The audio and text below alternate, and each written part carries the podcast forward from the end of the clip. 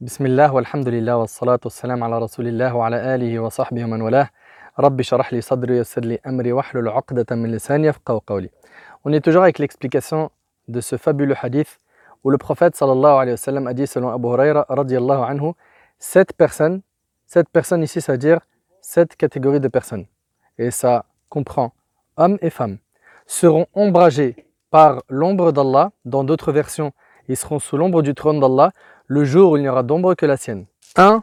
Le dirigeant juste 2. Un jeune qui a grandi dans l'adoration d'Allah 3 un homme dont le cœur est accroché au lieu de prière. 4. Deux hommes qui se sont aimés en Allah, ils se sont réunis en lui et ils se sont séparés en lui. 5.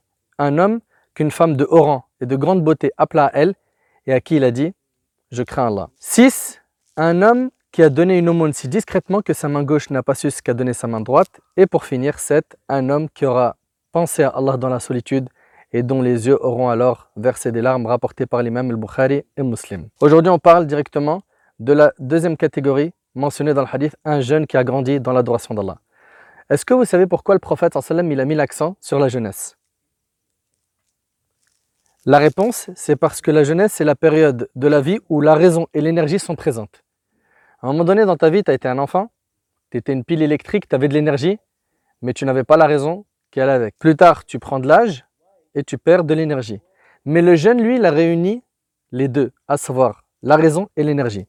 Et selon Abu Barz al-Aslami, anhu, le prophète sallallahu alayhi wa sallam a dit, et je vous demande d'être très attentif, il a dit alayhi wa sallam, aucun serviteur ne fera un pas le jour du jugement. Et wallahi al ce hadith-là, il est vraiment à méditer. Personne ne fera un pas le jour du jugement avant qu'il soit questionné de quatre questions. Je vous, je vous pose d'abord une question avant de, de voir ce que le prophète sallam nous a dit. Imagine que sur Terre, tu as un diplôme à passer. Et que je viens, je te dis, sur ce diplôme-là, sache que tout va tourner autour de quatre questions et voilà, tu as les questions à l'avance. Je t'ai pas donné les réponses, mais juste les questions. Est-ce qu'on est bien d'accord que tu es au max de ta joie?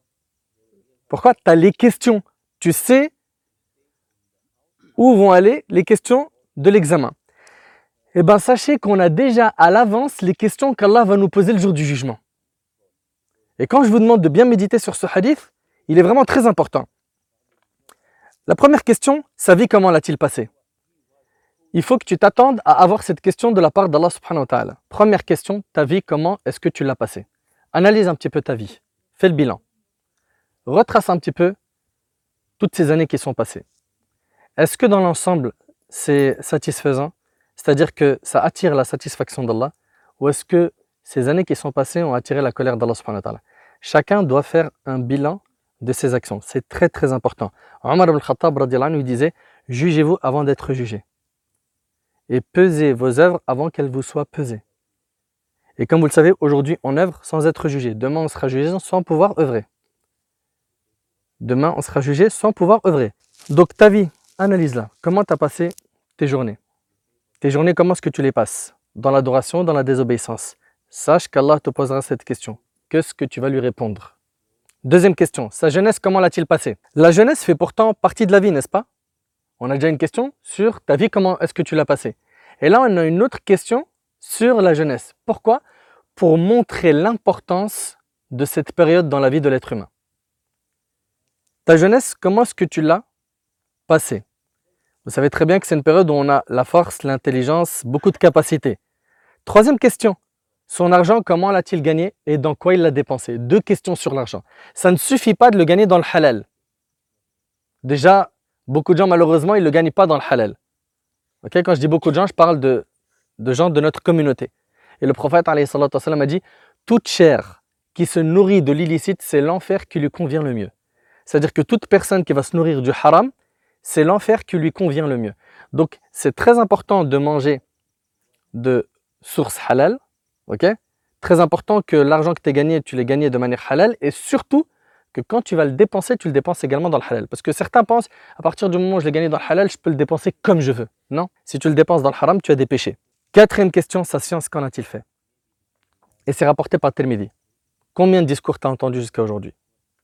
Et je parle pour moi en premier. Et Wallah quand on regarde un petit peu notre situation, moi je vais parler de moi. Combien de fois j'ai entendu des rappels? Combien de fois on m'a dit ça c'est haram? Combien de fois je l'ai dit moi-même aux gens? Et combien de fois est-ce qu'on a réellement mis ça en pratique? On connaît beaucoup de choses. On a entendu plein de discours, que ce soit des discours du vendredi ou des discours qu'on écoute sur le net ou ailleurs. Mais en termes de pourcentage de mise en pratique, après avoir écouté tout ça, il y a combien de pourcents? Parce qu'à la fin, qu'est-ce qui se passe? Ce qu'on a entendu, ce qu'on a appris, ça devient un argument contre nous le jour du jugement. Et ça, franchement, ça fait peur. Sachez que les compagnons du prophète, ils étaient jeunes. Abu Bakr, lorsqu'il a embrassé l'islam, il avait 38 ans. Omar al-Khattab, il avait 26 ans. Vous imaginez? Omar al-Farouq. Omar, cet homme qui, lorsqu'il prenait un chemin, le diable, il en prenait un autre. Omar, celui qui a fait trembler Quraysh, radiallahu anhu. Uthman, radiallahu il avait 20 ans. Ali ibn Abi Talib, anhu, il avait 18 ans. Saad ibn Abi Waqqas, anhu, Saad, on connaît son histoire à Uhud quand il tirait des flèches pour défendre le prophète sallam. Saad, anhu, il avait 17 ans. Suhaib al-Rumi, il avait 19 ans. Zayd ibn al-Haritha, il avait 20 ans. Mus'ab ibn Umayr, Mu'adh ibn Jabal, Ibn Abbas, Ibn Mas'ud, c'était tous des jeunes. Et ce sont ces jeunes qui ont pris la responsabilité de la transmission du message d'Allah subhanahu. Et aujourd'hui, malheureusement, nos jeunes ont pris des responsabilités de transmettre des messages. Mais quel type de message ils transmettent? Ben, Je vous laisse regarder tout simplement sur Instagram ce qu'ils transmettent comme message. Et je vous laisse regarder ce qu'ils transmettent sur Snap. Et ce qu'ils transmettent sur Facebook et sur YouTube. Pour ceux parmi eux qui sont des YouTubeurs ou influenceurs, etc. Franchement, c'est malheureux. Si les compagnons ils pouvaient revenir et voir à quoi on ressemble aujourd'hui. Al-Arqam, celui qui avait mis à disposition du prophète sa maison pour adorer Allah subhanahu wa ta'ala en cachette, en discrétion, il avait 11 ans. L'imam al-Bukhari, vous connaissez l'imam al-Bukhari? Hmm? Ce grand savant qui a compilé beaucoup de hadiths authentiques du prophète sallam. Eh bien, à l'âge de 18 ans, il a écrit son premier livre, At-Tarikh. Il y avait combien de hadiths qu'il avait écrit, qu'il avait mémorisé de sa mémoire? Vous savez combien? 40 000 hadiths. À 18 ans, premier écrit, 40 000 hadiths de sa tête. Subhanallah. Ishaq demanda à l'imam Ahmed Et qui est ce Shafi'i chez qui tu t'assois? L'imam Ahmed lui a dit Si tu n'assistes pas à ces assemblées, tu auras perdu un grand bien. Et Al-Shafi'i était jeune à ce moment-là. Al-Shafi'i a grandi dans l'adoration d'Allah. Et aujourd'hui, c'est un vrai challenge de grandir dans un pays occidental tel que le nôtre dans l'adoration d'Allah. C'est un vrai challenge. C'est une réalité. Pourquoi? C'est le pays de la modernité, de la mode, du luxe. Et voir un jeune qui va grandir. Attention, on n'est pas en train de dire de ne pas profiter de la vie d'ici-bas. Allah subhanahu wa ta'ala, il a dit N'oublie pas ta part dans la vie d'ici-bas. Profite, il n'y a pas de problème.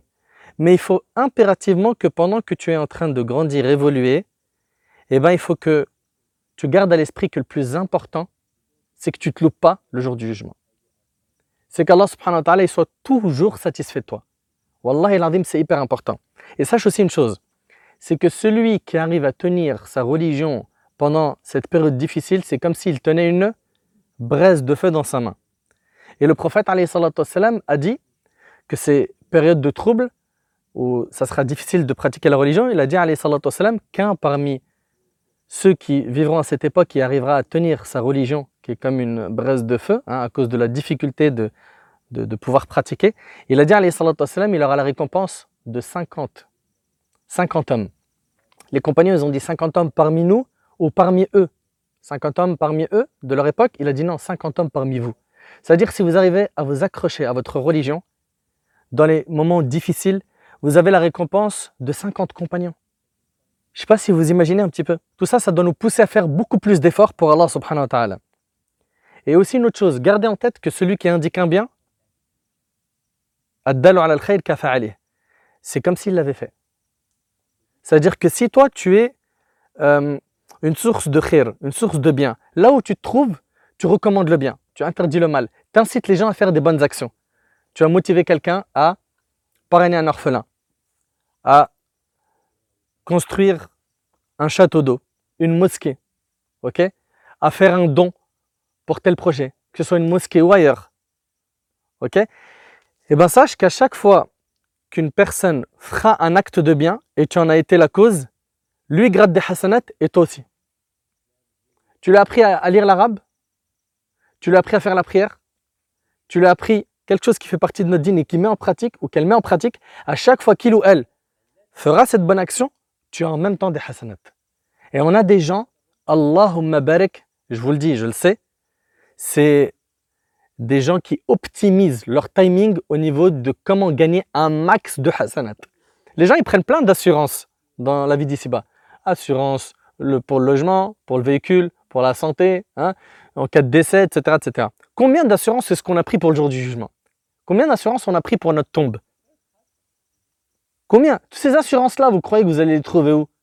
Dans des agences? Non, dans les bonnes actions que vous êtes en train de faire pendant que vous êtes encore en vie.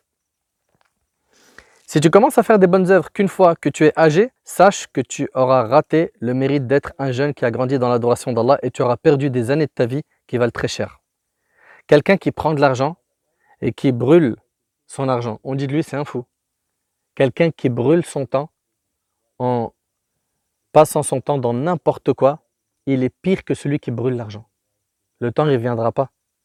Et Allah subhanahu wa ta'ala, il dit dans le Coran que certains au moment de la mort, ils diront Rabbi rji'un. Oh Allah, fais-moi revenir sur terre. La'alli a'malu salihan ma tarakt. Afin que je puisse œuvrer dans le bien, là où j'ai eu des manquements. Et Allah, il lui dira Kalla. C'est fini.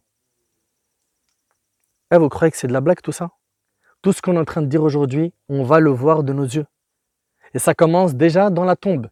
Et la tombe, c'est la première station du jour du jugement. Othman ibn Affan, anhu, ce noble compagnon, quand il se tenait devant une tombe, il pleurait tellement que sa barbe était mouillée. Et on lui disait, à l'évocation du paradis de l'enfer, tu pleures pas, mais là, devant la tombe, tu pleures. Il a dit, car le prophète sallallahu alayhi wa a dit, la tombe est la première station du jour du jugement. Si cette étape est facilitée, ce qui viendra après sera facile. Dans le cas contraire, ça sera difficile. On a misé sur beaucoup de choses. On a préparé l'appartement pour le mariage. L'autre, il a préparé comment sera sa nuit de noces? L'autre a préparé où est-ce qu'ils vont aller hein, dans leur lune de miel, etc. etc. Mais est-ce qu'on a préparé cette première nuit? Comment est-ce que tu seras accueilli? Comment est-ce qu'on sera accueilli dans notre tombe? Un jeune qui a grandi dans l'adoration d'Allah, c'est un jeune qui s'est privé des tentations illicites. C'est un jeune qui a tout fait pour ne pas se retrouver dans les endroits qu'Allah déteste. C'est un jeune qui s'est préservé de relations haram et de la fornication. Ce jeune est celui qui a préservé ses membres. C'est un jeune qui a baissé son regard face au haram, qui n'a pas écouté ce qui est illicite, qui n'a pas prononcé ce qui est haram, qui priait, qui jeûnait, qui faisait des aumônes, qui avait un bon comportement, qui fréquentait les mosquées et les gens de science. Un jeune qui a grandi dans l'adoration d'Allah sera sous l'ombre du trône d'Allah le jour du jugement. Qu'Allah subhanahu wa ta'ala nous facilite d'être sous l'ombre de son trône le jour où il n'y a d'ombre que la sienne. Qu'Allah tabaraka ta'ala nous ressuscite avec les pieux et nous accorde une bonne fin. أسأل الله سبحانه وتعالى أن ينفعني بما قلت وأن ينفعكم بما سمعتم هذا ما أعلم والله عز وجل أعلى وأعلم. سبحانك اللهم وبحمدك أشهد أن لا إله إلا أنت أستغفرك وأتوب إليك.